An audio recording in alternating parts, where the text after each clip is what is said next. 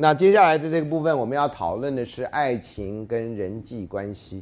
啊，我们呃除开呃爱情以外，我们最常见的人际关系，如果以自我为中心的话，第一个就是家庭中的关系。家庭中的关系呢，我们大概先出生的家庭叫原生家庭，就是我们当小孩，别人当爸妈的这种家庭。那这原生家庭呢，就会有亲子关系。那亲子关系大概分成两个类型，一个类型呢就看亲双亲的有无啊。就是爸妈都在的，那你就是所谓的双亲家庭；那只有爸爸或只有妈妈的，或者只有阿妈的啊，那种就单亲家庭啊。那单亲家庭社会的污名非常的多哈。那其实呢，单亲家庭所出现的问题很多，其实也是双亲家庭中会有的问题。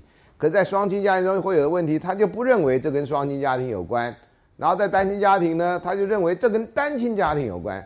这个就是路灯下找钥匙的特别的一个例子之一啊。这个故事我讲过。你就把你认为这个很重要的东西，呃，可以可以找到东西，当成就归因到那可以看到的地方，你就没有注意到问题的发生。其实，在双亲单亲之下，啊，是本本质上是一样，啊，所以除了亲子关系之外，啊，大另外一个可有可无的就是手足关系，啊，就你的兄弟姐妹啊，叫手足关系。那现在很多人是单亲或是啊不单子或少子，啊，单子就是大陆所谓一胎化。所以就少了手足关系这个部分，那这会有什么影响？不知道，因为人类历史上没有发生过这样的事情，大规模的发生这样的事情啊，尤其中国大陆一胎化以后啊，那这个性这个情况多少年了，我也没好好去算。那这个对于小孩的影响到底如何？啊，这个如果中国大陆的来的留学生，你们可以好好研究一下，这是人类史上没有出现过的这么有计划的单子画家。那没有手足以后，人类社会是什么样的？啊，因为有手足不表示百分之百的好啊，不表示啊，特别是有权力的家庭、有金钱的家庭、有钱有权的家庭，手足关系往往成为争权夺利的第一靠敌人。啊，那呃，没有手足关系反而好像好一点，但是这是社会的这种有钱有权的人，在一般人来讲哈，手足关系就分好关系跟坏关系，简单讲。所以没有了手足以后，朋友是否可以取代？啊，有人认为朋友是可以取代的啊。呃，我曾经在有一个学校请我去演讲啊，开平餐饮学校啊，我可以讲，这校长很有想法。问 我说：“孙老师，你对于这个学校有什么建议？”他先考我一个问题，我见面见他第一面的地方，人家就帮我宣传说孙老师很有想法。他 坐下来就说：“孙老师，你对于乐色有什么看法？校园乐色有什么看法？”我想，我靠，这考的太厉害！我说啊，我建议大家带一个乐色袋，学校不设乐色桶，带一个乐色袋，看他能撑多久，乐色袋会满，你就知道乐色的问题。校长听完，觉得我这个人实在太有趣了，然后他就问我更多的问题，我发现我都有答案，我真太厉害，据点王嘛，根本是啊。然后我的答案都非常有趣啊，我甚至还提供了一个东西啊，反正那天有句很多话是你讲了，我才知道怎么想。你不讲，我也不会去想。他说：“孙老师，你对啊，那天有他们有家长哈，大家一群人开会讲什么这样，然后问我对于这个呃学校学生有什么建议。我说我建议家既然有家长在，我建议大家在台湾就玩 host family 制度，大家都住在别人家里这样。那所有人愣在那儿。我说因为大家现在手足少嘛，那同学感情呢？你希望同学能学会人际交往嘛？那那爸妈呢又不又担心小孩嘛？那最好的方式呢就是易子而教嘛。古人早说了，那易子而教现在不太可能嘛，那就把别人的儿子也带来，大家互相呢，啊，就是你规定呢，一个学生呢这个学期必须在别的同学家住差不多几个礼拜。比如说你要跟五个同学来往，那你就要在五个同学家住五个礼拜。举例来讲，那当然你要跟学家长先讲好，要配合。你住在别别人家嘛，住五个礼拜嘛。今天你在他家住，他这反正电脑都可以排出来的，这是很简单的，行政上是非常简单的事情，但效果非常宏大。因为你到别人家去住，你就会注意礼貌。你在你自己家你随便了，你到别人家你就不能太随便，懂吗？彼此都不能太随便的时候，我们就学到基本礼貌。我讲完我都觉得我该得诺贝尔奖。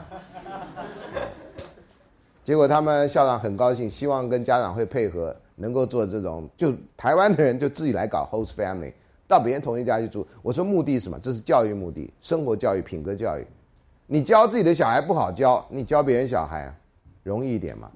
那我们对别自己的爸妈有时候不礼貌，对别人的爸妈你就会礼貌一点嘛？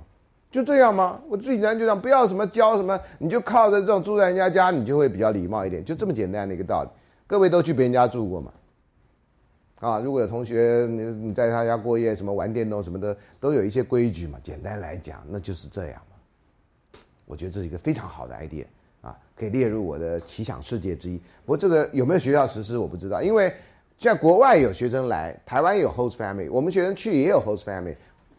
所以这个我的这个交换一子而教的这种哈，大家当做 host family 这种，因为我今年暑假这个跟刚好跟有一群这个呃，福伦社的人有点联有有有一点来往，然后那个去大家去去吃就是吃拜拜啊，呃，结果呢有两个从欧洲来的女生来台湾念高中，那他们那个福伦社的那个舍友，呃，就是帮人家当成 host family，然后说他们的小孩。去那边交换也是住在别人家里，那这个已经在我提出交换的交换住宿很久以后的事情，啊，那这个制度非常的好。然后我问过那个有些人说，到底那些你们可能有些人也碰过那欧洲来这边念高中的念的，我说那怎么沟通啊？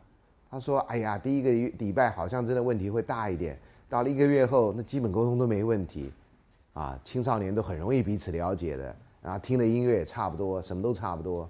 啊，那你们如果有人有更好的经验，我希望将来有机会听到这样哈。我觉得这是一个很好很好的加交换，互相了解，然后学一点规矩。不然的话，爸妈没好好教你，学校大概也不会教你。那也许透过这种大家互相在生活上的学习，不要把教育看成那么严肃，一定要在教室里。如果能从生活上学习，我觉得这非常重要。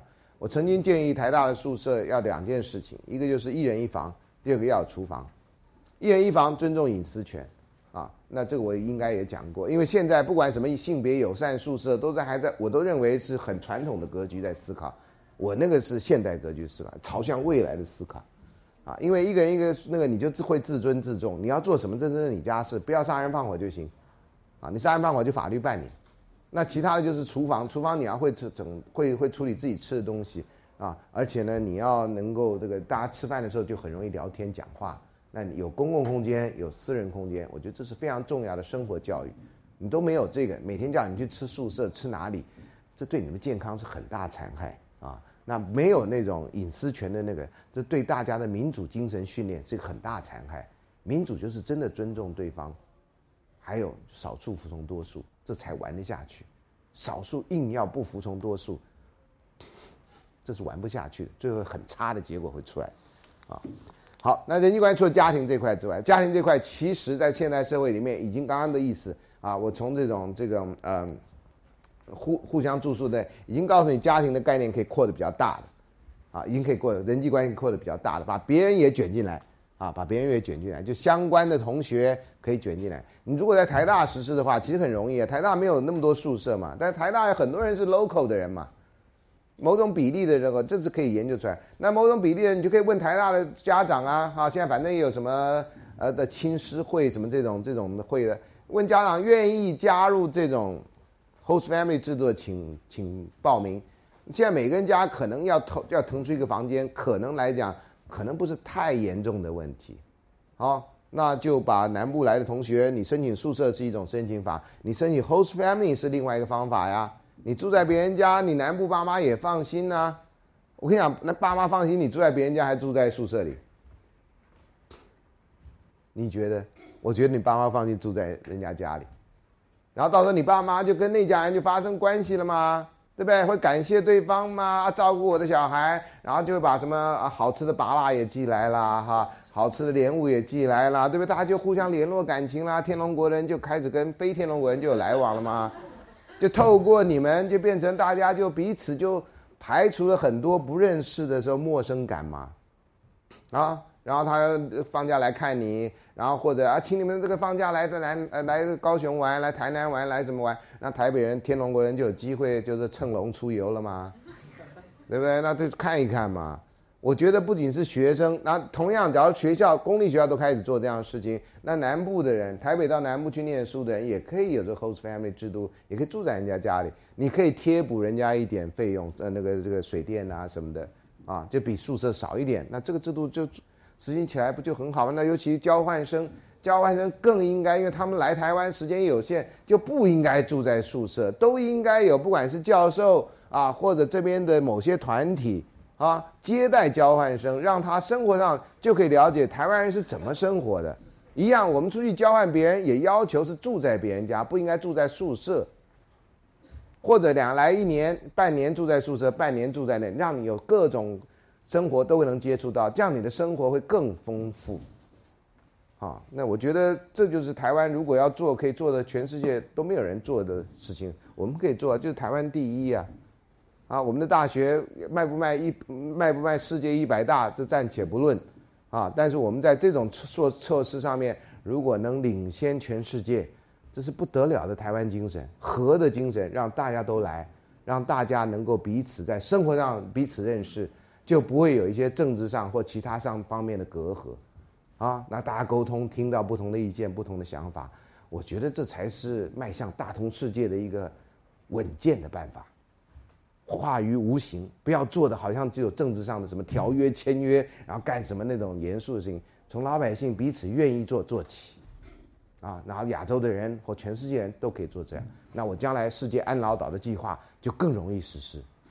啊，我现在想的都是这种如何让全世界人真的能达到世界和平。我想的不是空想，那这跟选美小姐一样，你的愿望是什么？世界和平，这样啊，这都是世界小姐讲的啊。我虽然不选世界小姐，我的想法跟他们是一模一样，啊，长得当然差太远啊。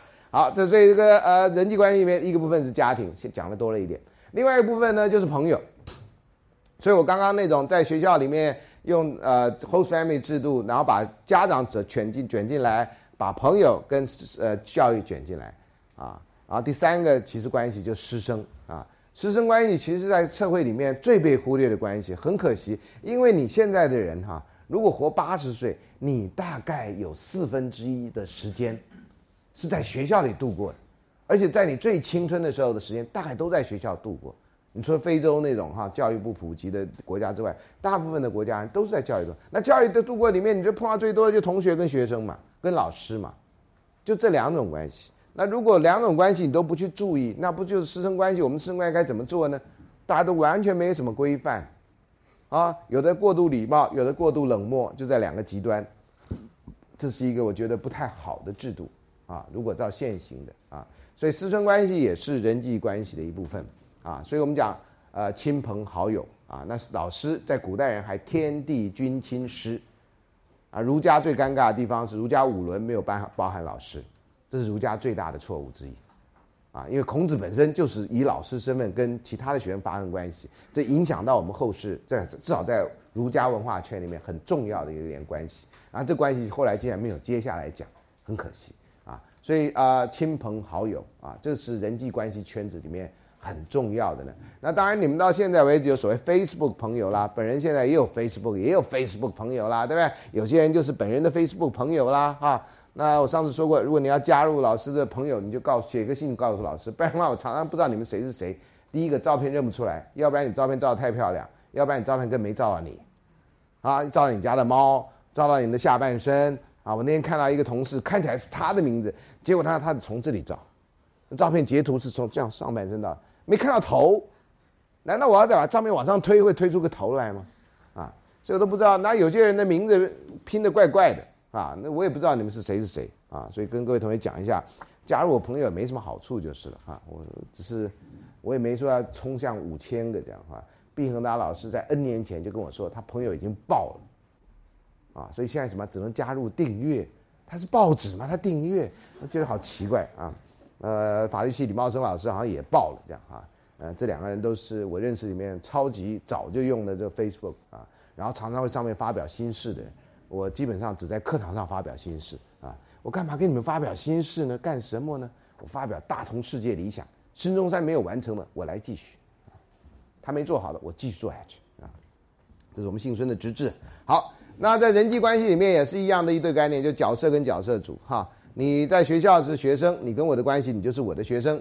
那到了外面去，你如果在这个呃什么店打工，火锅店打工，看到老师，那当然那时候你是店员，我是消费者，对不对啊？那这个关系要改变那如果呢是我在卖东西，你来买东西，那那时候我就不是老师，那我是店员，你是那个。我们以前国中的时候，有一个老师在卖家里卖烧饼油条啊，呃，非常尴尬的是那个镇很小，所以我们的考卷呢，老师就拿去包油条，在以前啊，不像现在。所以呢，你的考卷如何呢？呃，吃完豆浆以后，大家都知道，全城人都知道。哎呀，这个孙中兴考第几啊？然后多少分呢？哈，我们的卷子全部都是，就是有点油油的而已啊，看得很清楚，这样啊。呃，有有点小尴尬这样，因为老师不用把考卷发出来，以前又节省嘛哈，以前不像你那么讲究，油墨会沾到油条，会致什么？哎呀，以前有的吃就偷笑啊，你们现在哎有的吃还得讲究那么多，真的很辛苦啊。还有角色紧张呢哈，跟角色冲突，角色紧张是同一个角色啊，同一个角色内部呢，因为权利义务的这个矛盾，造成你在做事情的时候不知道该怎么办。譬如你都当学生，对不对？那当学生的时候，有一堂课要期中考，有一堂课不用期中考，那你要怎么办呢？其实你们都没角色紧张啊，只是我想出来角色。那我就翘这堂不考试，去考那堂要考试的，对不对？或者我在这个要不考试这堂课，打开课本去看那堂准备要考试的，啊，其实严格来讲，这都是角色紧张啊，因为你两个都没做好啊，啊，那少数同学会不管考不考试都来，后来发现其实他是来旁听的。因为他没有这个角色紧张的问题。那角色冲突是指不同的角色，你当儿子跟或者你当男朋友跟你当学生这角色要求不同。譬如你当学生，基本上要求你要来上课；你的女朋友要求今天下午你去跟她吃火锅，那你要听女朋友的还是要来上课？啊，然后你就自己变通一下，发现这堂课是爱情社会学，老师一定很强调爱情，那我去照顾我的爱情去了，就去了，这样啊。呃，那后果怎么办？那你就自行负责嘛。啊，以前有学生来上我的课，那时候我还没教爱情社会学，那就匆匆忙忙的戴着那个安全帽啊，那那时候机车，呃，在在法学法律学，呃，叫社科院，现在叫，以前我们叫法学院，匆匆忙忙跑进来，说老师，我今天不能上课。我说为什么？他说我女朋友跟我分手，我赶快去解决这个问题。我说那赶快去吧。啊，他再去了，然后上课的就少了他一人，片差助于少一人。同学说：“老师，听说他去处理女朋友的问题。”我说：“对呀，啊，我说这种可这种情况情有可原，因为这是性命攸关之事啊。反正我也不点名啊，你就去吧啊。就很多人想当场就就跑去这样哈，那关你们什么事？人家是真的有个情感问题，你有什么问题啊你？啊，这个有时候有时候这个第一个人做是英雄，第二个人做就变狗熊了，懂吗？啊，那所以角色紧张跟角色冲突是不同的概念啊。”一个是同一个角色之间啊，面对不同的角色的问题；一个是不同的角色啊，这个之间相互的要求啊，或者权利义务是冲突的。那另外还有情境中的角色啊，情境中角色又不是你平常 assign 的角色。比如在班上呢，你希望你做的是什么？做一个上课都全勤的学生。有人上课立志全勤，有人上课立志得 A 啊。立志全勤比较容易，因为控制在你；立志得 A 比较难，因为控制在老师。啊，就像你们的欧趴堂这个制度啊，这我有没有讲过？没有，有有，好，那有就不用再讲了哈。我真的讲太多了，我是不是已经没东西讲了？我是啊，好，好，接下来呢，情境中角色哈，那另外还有角色规范跟反规范。其实我们在社会中呢，你做不管在学什么，其实都有常常就有正反的两套。学校教你的是一套，社会上或你爸妈教你的常常是另外一套。譬如说啦，学校永远教你见义勇为。啊，路见不平要赶快怎么样怎么样？可是呢，你在社会上呢，就告诉你别乱搞啊，别的事别管呐，你管你麻烦呐，啊，所以呢，你在学校学见义勇为，出去就讲不要乱搞管别人的事情，个人自扫门前雪，休管他人瓦上霜。这我从小学就学到，那小学也学到见义勇为啊，哎，可这不是矛盾的冲突吗？就一个叫规范，一个叫做反规范。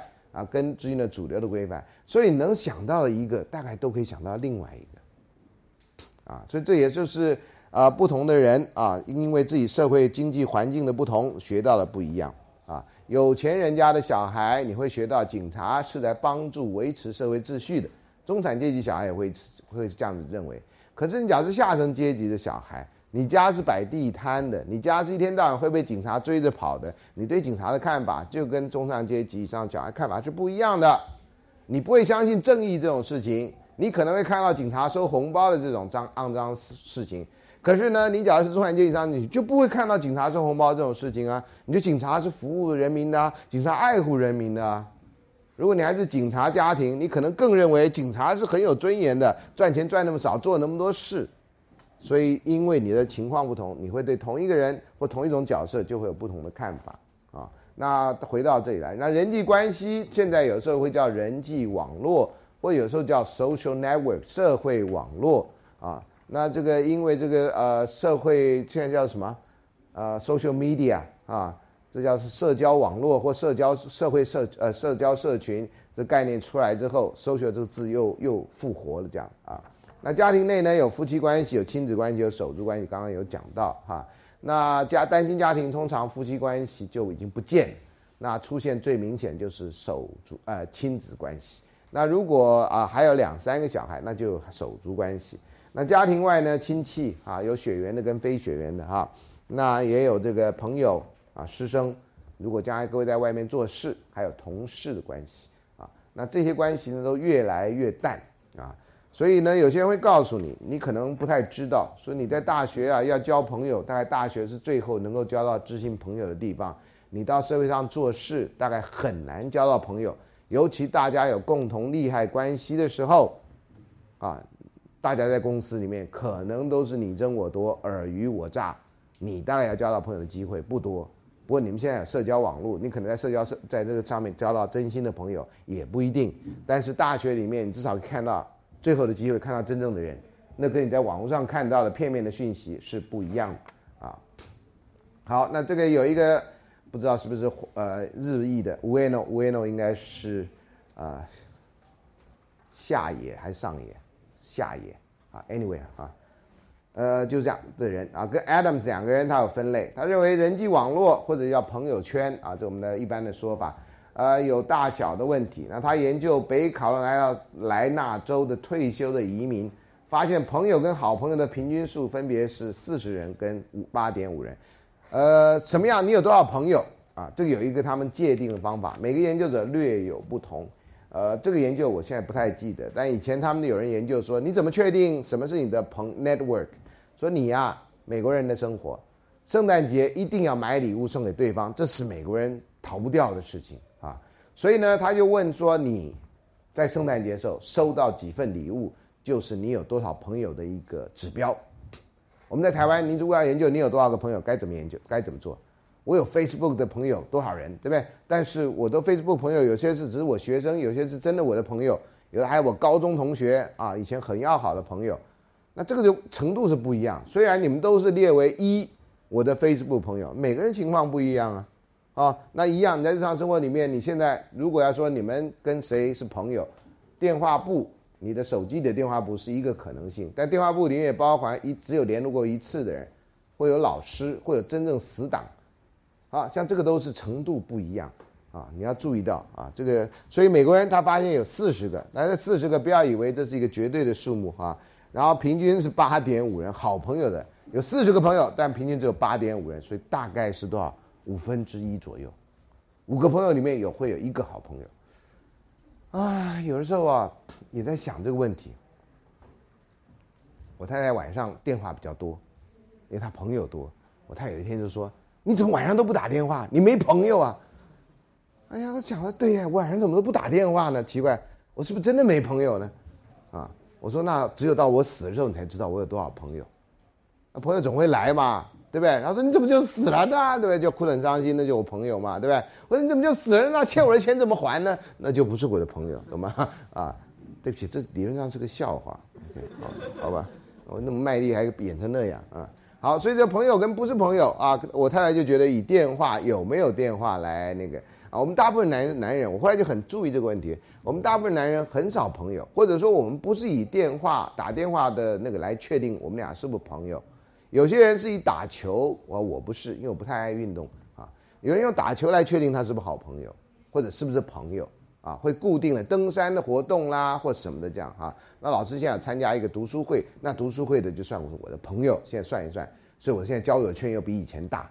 以前我在家睡觉睡到自然醒，现在没有啊。到礼拜六我闹钟弄到七点，我就开始起床了，开始念书了，开始要去参加读书会了，积极的很呐，啊。呃，这个也是很特别的，所以太太很高兴，说你终于有朋友了啊，还是不打电话，还是不打电话啊。然后呢，读书会有一阵子我管点名啊，啊，谁谁不来都要跟我告假，所以我就常常在礼拜六早上呢，就这样咚咚咚，然后就啊，我今天学长，我今天不能去了，就接到简讯啊，然后我就说啊，今天有十三个人来啊，怎么样之类的，这样啊，呵 呵也蛮有意思的。我就没想到我到这个年纪会参加这样子的事情啊。好，那年纪大的成人有比较多的朋友，那当然累积的嘛。啊，你们年轻还有什么朋友呢？你们现在有朋友就已经是这，有的人可能就是终身的朋友，有的人你们大学毕业就不联络啦。我的高中同学，高中很好的朋友，后来念大学，大家都不念在一块儿，就不太联络了。一直到三十年后的同学会，大学同学也是一样，搞了四年啊，有些人很好的关系，到后来出国出国当兵当兵结婚什么，反正就这样，那又三十年不联络了，然后三十年后同学会又见在一起，人生很奇怪的啊。少数同学会一直会有联络，所以办同学会，有人来干嘛？我跟他在同大学四年从来没讲过话，我干嘛来参加同学会呢？啊，那有人觉得说，好吧，以前没讲过话，那现在来讲话吧，啊，这也是我参加同学会，很多人真的也没讲过话呀。然后我们最近要参加又有同学会了，呃，大学同学会，然后报名的人数非常少，因为第一个啦，有些名单不太完整了，哈，这也是一个问题了，啊，报名人数非常少啊，所以这是同学的问题，各位应该注意到，你们有些研究也跟这有一点点关系。第二个呢是网络密度的问题，跟全貌的问题，跟可递移性的问题。你的朋友跟你朋友的朋友算不算朋友？啊，呃，这个 A 等于 B 啊，B 等于 C，所以 A 等于 C，在数学上是成立的，叫可递移性啊。可是，在人际关系上，A 是 B 的朋友，B 是 C 的朋友，那 A 跟 C 是不是朋友？这就不一定，这就不一定啊。我以前呢，我一直是个怪人啊，不管在什么时代，我好像都是个怪人。有一次，我一个朋友跟我说：“你怎么跟那个人交朋友？”他很怪，我说他讲的跟你一模一样，他也觉得我跟你交朋友，你这个人很怪。然后既然你我跟你交朋友，怎么还可能跟他那种人交朋友？他觉得他们两个是完全不同的人。我说他讲的跟你一模一样，啊，那我觉得你们两个认识一下，交一下朋友，啊，奇怪啊。他说我才不会跟那种人交朋友 啊，我的朋友刚开始很多人都是那种很觉得对跟对方完全不可能认识的人，啊啊。这种人最有机会交朋友，啊，真的最有机会交朋友啊！我陌生人要变成朋友很难，敌人要变成朋友很容易，因为你对他已经太了解了。你的敌人，你哪哪有人不了解敌人？这开什么玩笑？那怎么叫敌人呢？啊，敌人就是你了解人，只是你不喜欢他而已。啊，好，这是一个人生智慧啊，同学啊，人生智慧啊，花多少年才才修来的一个一个课程啊！啊，网络密度呢，做一个人朋友的网络，所有可能的联系。啊，这个人研究美国百分之七十九的人交友网络是彼此认识的，朋友的朋友也是你的朋友，百分之七十九也不是百分之百啊。呃，有一个说法叫 six degree，英文叫做，中文呢有的翻成六人小世界，有人翻成六度空间。六度空间听起来太像鬼片了啊，那就不要讲了啊。六人小世界就是说，你这世界上两个人，呃，要找到他们最短的认识，大概六个人之间就可以找到啊。但原来的研究是研究美国电影明星 Kevin Bacon。所以 Kevin Bacon 演戏演很多，所以好莱坞明星大概所有人都认识他，或者可以透过朋友就认识他。他们当初是这样子研究，是以 Kevin Bacon 为研究的对象。Kevin Bacon 一定没想到自己在学术界贡献那么大啊！呃，这个社会网络研究他，就是研究大概有六个人，全后来就扩充到全世界，大概某甲跟某乙任何一个某甲跟某乙，大概我们在可能找到的那个联系里面，只要透过六个人，他们两个就会发生关系，就是说他认识他，他认识他，他认识就可以发生。然后前一阵子有两个印度学者，好像是我看到报道，我没有看到研究报告。研究 Facebook 朋友，他发现呢，其实全世界透过四点八个人，反正少于六就可以彼此认识。所以，It's a small world after all。所以去迪士尼唱的歌不是乱唱的，真是一个小小世界。啊，任何人透过任何人，就四个人就可以就可以就可以就可以四点八个人就可以就可以碰到。啊，有的人甚至少于这个。就最多多不过这几个，这当然你前提要假定他的人际网络你都很清楚，可以透过这条线找到那条线，那条线这样连上去的这样。我在想，有一天要是我都蹲在这下面，然后都照不到我，然后有声音出来，看电视人会觉得怎样？啊，好。那另外呢，全貌就是你所有好朋友组成啊，在概念上我们知道有一个全貌，你的所有好朋友。那当然呃比较像的一个一个具体做法，就是你的电话簿啦。理论上，你的电话簿里面都是你的好朋友嘛？那现在讲电话簿都是手机里的东西，以前讲电话簿真的是那厚厚一本的东西啊，每一次这个电信都还发花了好多钱，现在没什么人领。我们大楼那一次就是堆了一堆，没有人领。我还说可不可以拿来当狗报纸，就是狗的那样那样拉撒尿的报纸啊？现在谁还看电话簿？连电话亭都很少了，超人都不出现。以前超人一定要到电话亭才能换衣服嘛，对不对？现在连电线杆都没有了啊！你知道电线杆对狗是很重要的，在很多笑话里面说史努比穿越撒哈拉沙漠为什么死掉？有人说渴死，他不是，因为没电线杆。然后他后来发现了一根电线杆，为什么他还死掉？因为那电线杆倒下来了。狗只能对于站着的电线杆有有有有反应，这样。反正那种史努比过这个撒哈拉沙漠，发明了一堆这种，为什么他过撒哈拉沙漠他死掉？然后跟那根电线杆有关，然后就从一个变成两，有电线杆为什么还死掉？然后有电线杆站着为什么还死掉？等等等等一堆，就每一个每一个笑话就破解前面一个笑话的那梗，你知道吗？厉害到不行啊，你知道全世界就有这么多无聊人啊。你可以知道，好，那那可地移性质，朋友的朋友彼此也是朋友的可能性，这个听起来像讲相声，其实你概念上都知道。那同质性呢？啊，跟呃叫做朋友在族群跟性别方面展现较多的同质性，白人跟白人来往，男人跟男人来往，女人跟女人来往啊，呃没结婚的跟没结婚来往，有结婚跟有结婚来往。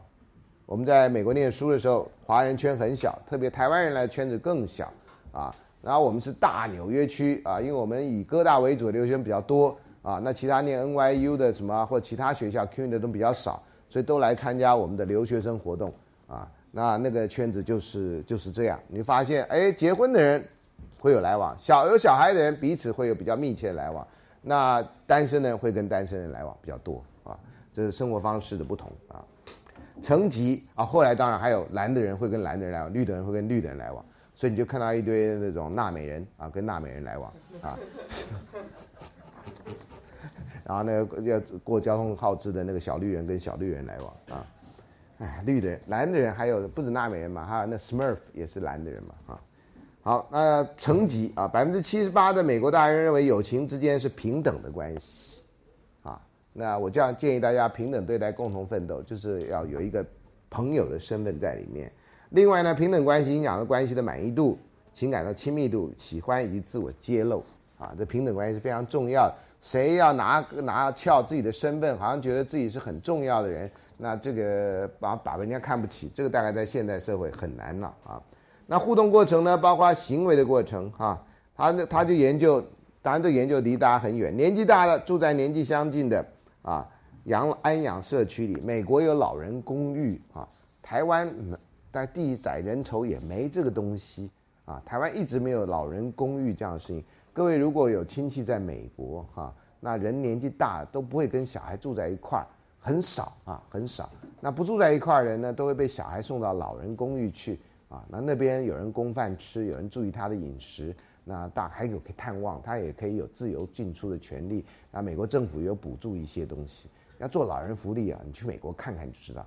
到德国更奇特，本人在一九九七年暑假的时候啊，香港回归中国前后，我在德国，德国电视呢都在演中国片、功夫片，然后全部讲德文，非常奇怪，那边然后都是德文这样啊，你觉得这个啊，德国人没有字幕，德国人全部改配音，听说法国电影也是这样，法国的、美国电影全部配法国音，没有字幕。字幕概念其实是帮助很多人的文字的学习啊，呃，很多人到台湾来以后觉得台湾制度很好，因为讲中文都还有字幕，我们的电视都有字幕，啊，中国大陆有些没有字幕，没有字幕你对学习不方便，认字不方便。台湾这几年认字那么那那个程度高，跟这个电视有字幕，不要小看这件小事情，因为那花很大时间制作啊，那很多国家后来都学习。你看那个呃，有些学语言的就把那个买字幕机，然后去下载那个字幕，那真的很相对对外国人对那种想学习人这是很重要，对当地人当然不一定有这个必要啊。但是你现在永远不知道谁在看。总而言之啊啊，我去拜访我的亲戚啊，在一个市柏林的边缘地区，那这个他住的地方呢就有一栋公寓这样哈，那平常都矮房子，就有一栋公寓。我说这是什么？然后那个地非常的缓坡这样哈，那个。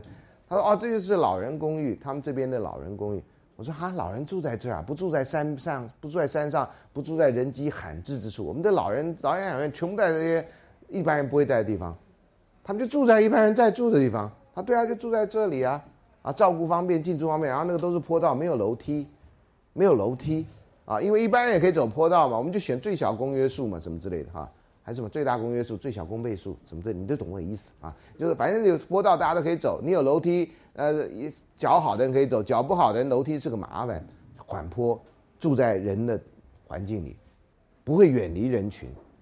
啊，我们台湾远离人群，他们社区里面还有一个墓园。台湾的坟墓听听起来都很 spooky，你知道吗？阴阴森森的。人家那墓园开放的很漂亮的很，这样。所以你会跟死亡接触，你会跟老人接触，你会跟小孩接触，你就不会觉得那个离你生活很远。我们现在很多事情都离生活很远，所以一旦碰到那种事情，你会觉得很奇怪。他们就不会啊。所以我从那回来以后就奇怪了哈，为什么我们的老人都被搬安排到很远的地方？为什么老人不住在？生我们大部分人的生活里，比如现在啦，都有里长，那很多房子是空的。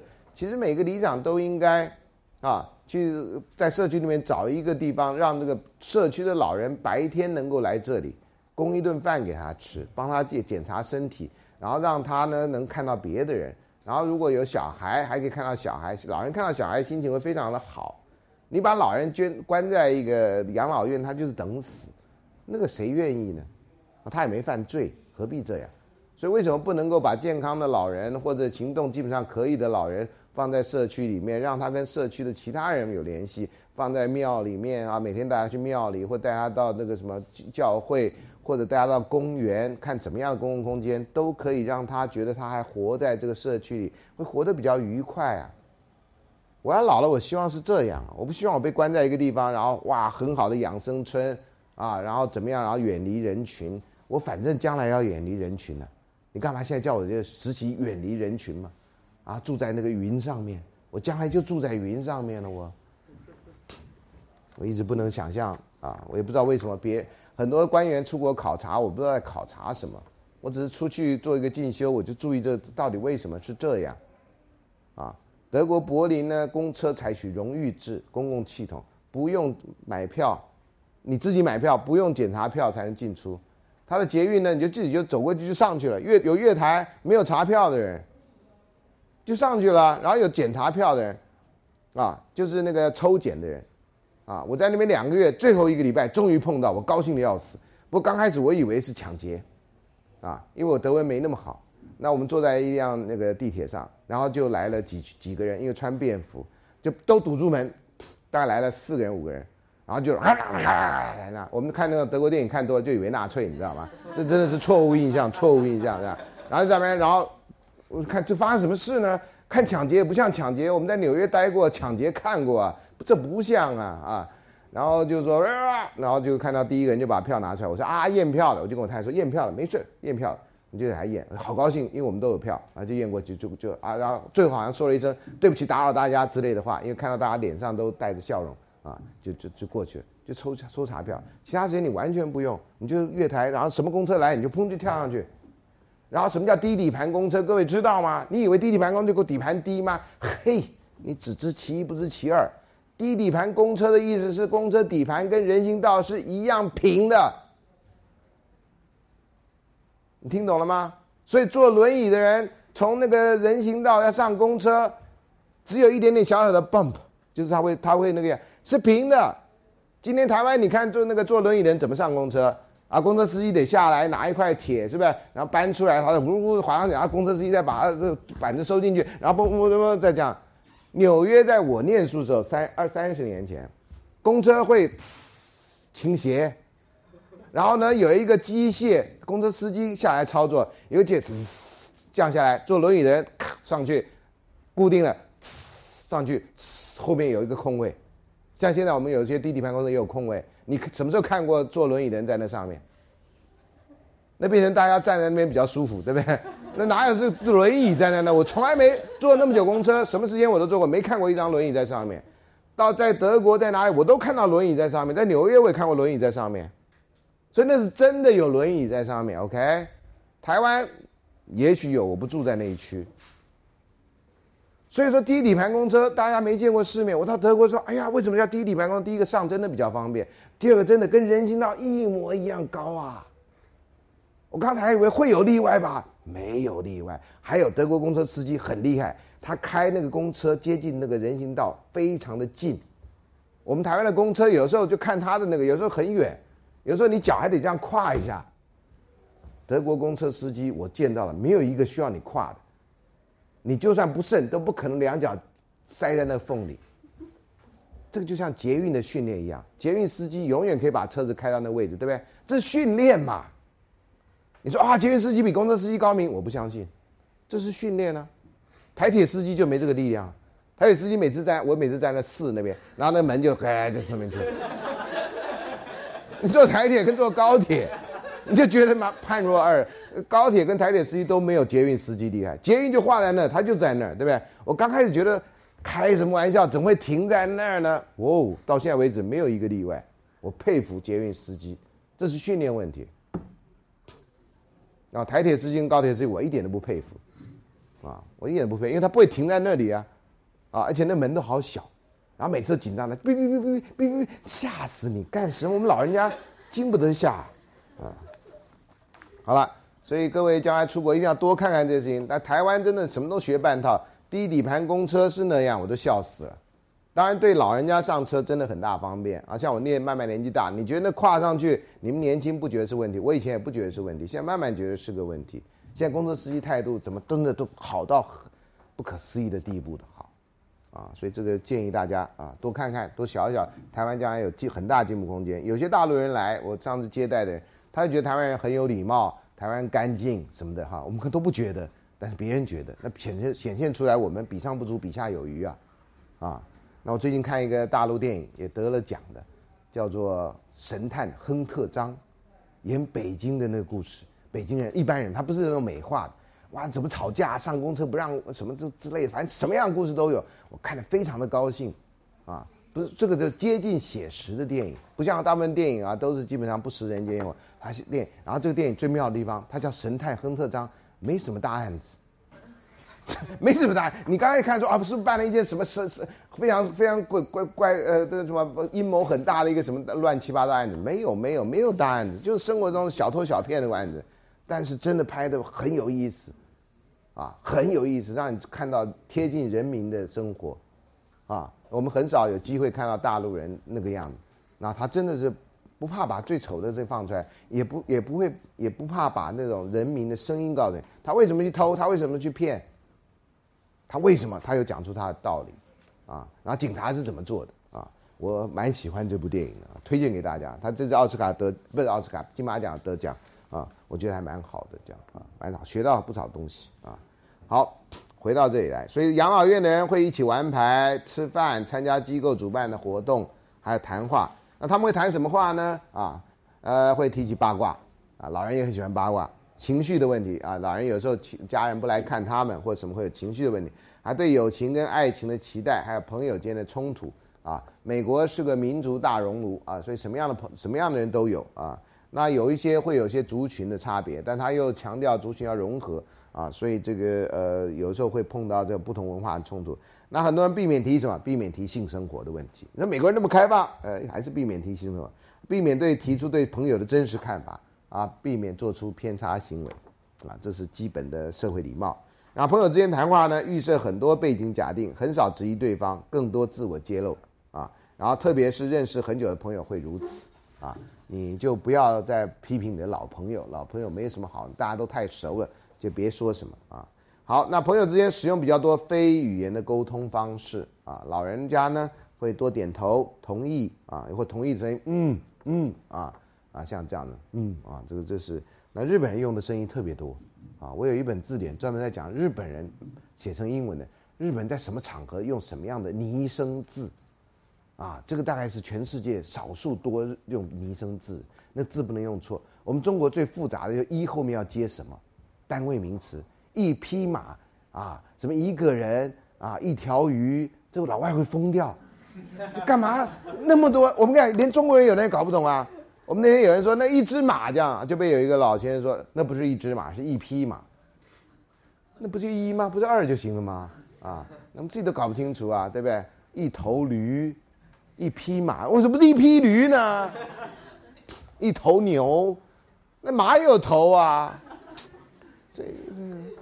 连连中国人都搞不清楚的这种这种哈，哎呀，真的英文就 one 就解决了一切，对不对？啊，所以每个文化有一些每个文化复杂的地方，所以老外学中文最讨厌的就是这一后面要接什么，啊，不讲错人家也不会怪你嘛，你老外嘛，知道吧？这是老外的 privilege，你可以讲错。我大学教授讲错，那人家就妖烟哦，台湾的文化没救了，大学教授都搞不清楚了啊。台湾的文化就是因为大学教授搞不清楚才有救啊。大学文化大学教授都搞清楚的话，那大学教授做的事情都对的，那就危险了。大学教授跟人一样，什么都什么做都嘛做过啊。好了，同意声音啊，比较少身体的碰触、凝视跟沉默啊。那除非得了失语症不讲话啊。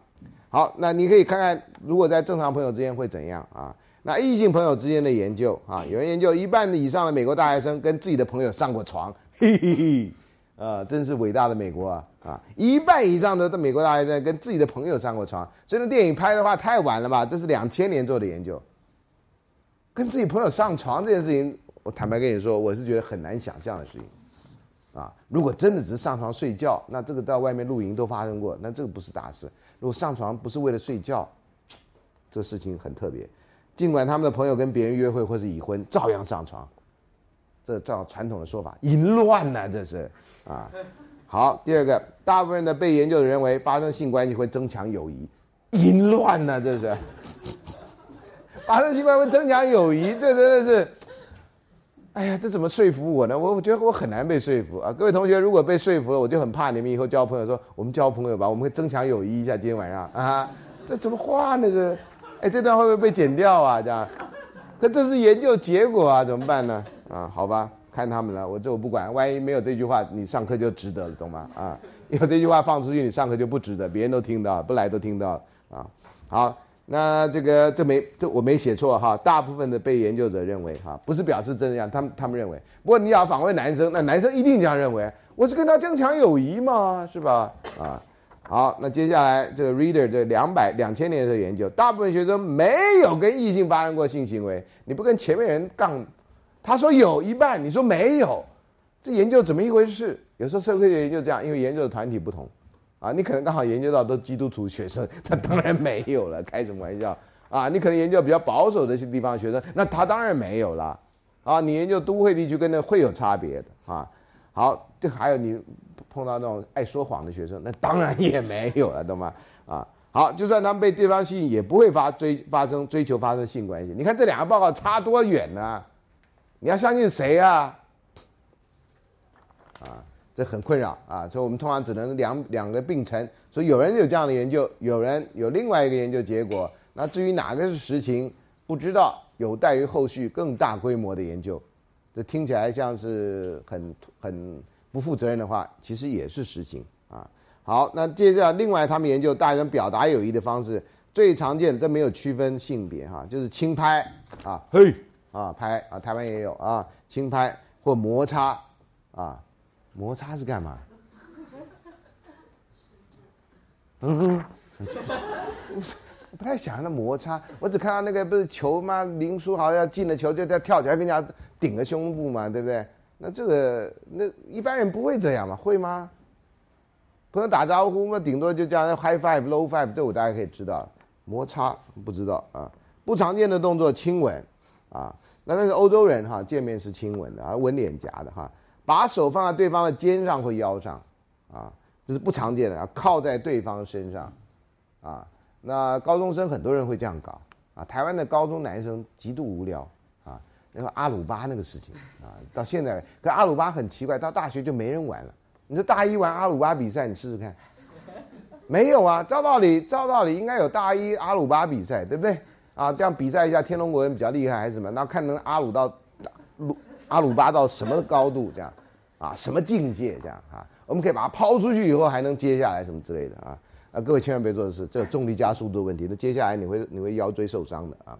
好，另外一群人，这个人叫 England 哈，不是名国家，是那个人名字，还叫 Speedberg Speedberg 哈。异性朋友之间会比,比经常彼此挑逗啊，然后借此让自己及朋友感觉到自己的吸引力，但不会伤害到友谊。我真的觉得美国人蛮特别啊，这个研究也蛮特别。挑逗不会伤害友谊啊，这大概是美国人所谓的暧昧，这样哈。我们在台湾这个大概太奇怪了啊，太奇怪了啊。好了啊，这接下来情感过程啊，大部分人对友谊的满意度都很高，表示朋友交的不错啊，这个我觉得可以认同。前面的研究我几乎都不能认同啊，呃，也不知道该不该相信啊。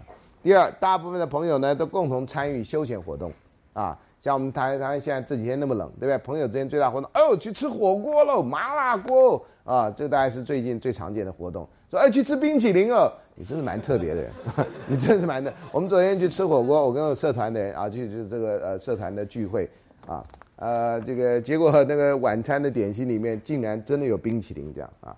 然后有人说，孙老师，你应该是吃冰淇淋那种吧？我说，老师感冒还没好，我还吃冰淇淋。我如果真的没感冒，我就吃冰淇淋了。可是我真的感冒了，所以就不能吃冰淇淋啊，心中吃冰淇淋啊。好，那另外呢，大部分人对朋友的满足自己需要的效益都很满意，表示我交这朋友交的不错啊，我的一些需要他都能够满足我啊，而且呢有这种礼尚往来的关系，朋友之间就是台湾话就好兄好兄嘛，你帮我我帮你嘛，鱼帮水水帮鱼嘛，这就是朋友啊。那认知过程里面呢，朋友彼此也熟识啊，并且多半能知道对方的感觉跟喜好。你是他朋友，你还不知道他吃锅喜欢吃什么锅，那你们这认识太浅，啊！你是他朋友，你就该知道他喜欢什么，不喜欢什么，啊！尤其这个是老朋友啊，哎，连那个重庆给我写信的那个写 email 的女孩子都知道我喜欢吃蛋糕，你看她看多认真，然后都说孙老师啊，你真的不该再吃蛋糕了，然后就说其实你也知道嘛，不是吗？这是来劝我减肥的还是来干嘛的啊？我好看听完。看完以后觉得好感人，你觉得素昧平生竟然关心到我的健康，真的是不得了。我希望他接下来不会卖我什么健康食品啊，那样就尴尬啊。好，另外呢，朋友也会察觉彼此之间的问题啊。那朋友应从你的一言一行知道吗？你今天怎么怪怪的呢？发生什么事了呢？啊，我上了爱情社会学，上爱情社会怎么会这样呢？啊，老师给我的一个回答，我发现我没这样想过啊。你可能有变化，人家会发现啊。好。或者说，哎呀，我今天没去上爱情社会学啊，我觉得好失落啊！我的每个礼拜二啊，那生命中最后十二堂礼拜二的课，我这本书写不出来啊，因为有一堂课没去。这堂课摆在礼拜二有它的深意的，懂吗？啊，就希望各位能写出最后十二堂的礼拜二的课，因为我们是十七堂，啊，最后十四堂啊，是不是有人翘了两堂？啊，对不起啊，我大概翘了两堂啊。那个真的是一本很有趣的书。第一个，那个老师是社会学家。我们念社会学的，没有一个人知道那老师是干什么的。那不是一个有名的社会学家，你知道我的意思吗？所以那是一个普普的社会学家。结果他学生帮他写以后，他就变成好像很有名的社会学家。然后我以前看，发现他没讲什么社会学道理啊。可是他学生写了，就就这本书就变成一个很重要的书，还拍成哦呃什么 Broadway 的 show 这样。他那样都能拍，但我死后这还得了？这根本就庙会的戏的嘛，对不对？连着三百六十五天演啊，每天演一出，这样跟小丸子一样啊。孙老师永远不会结束的，最后的是星期，有没有最后星期二的课，快的不得了，自己想完都神圣到不行。这样怎么讲得下去？下课了，讲不下去了。各位，呃，保暖哈，注意保暖，不要感冒了啊。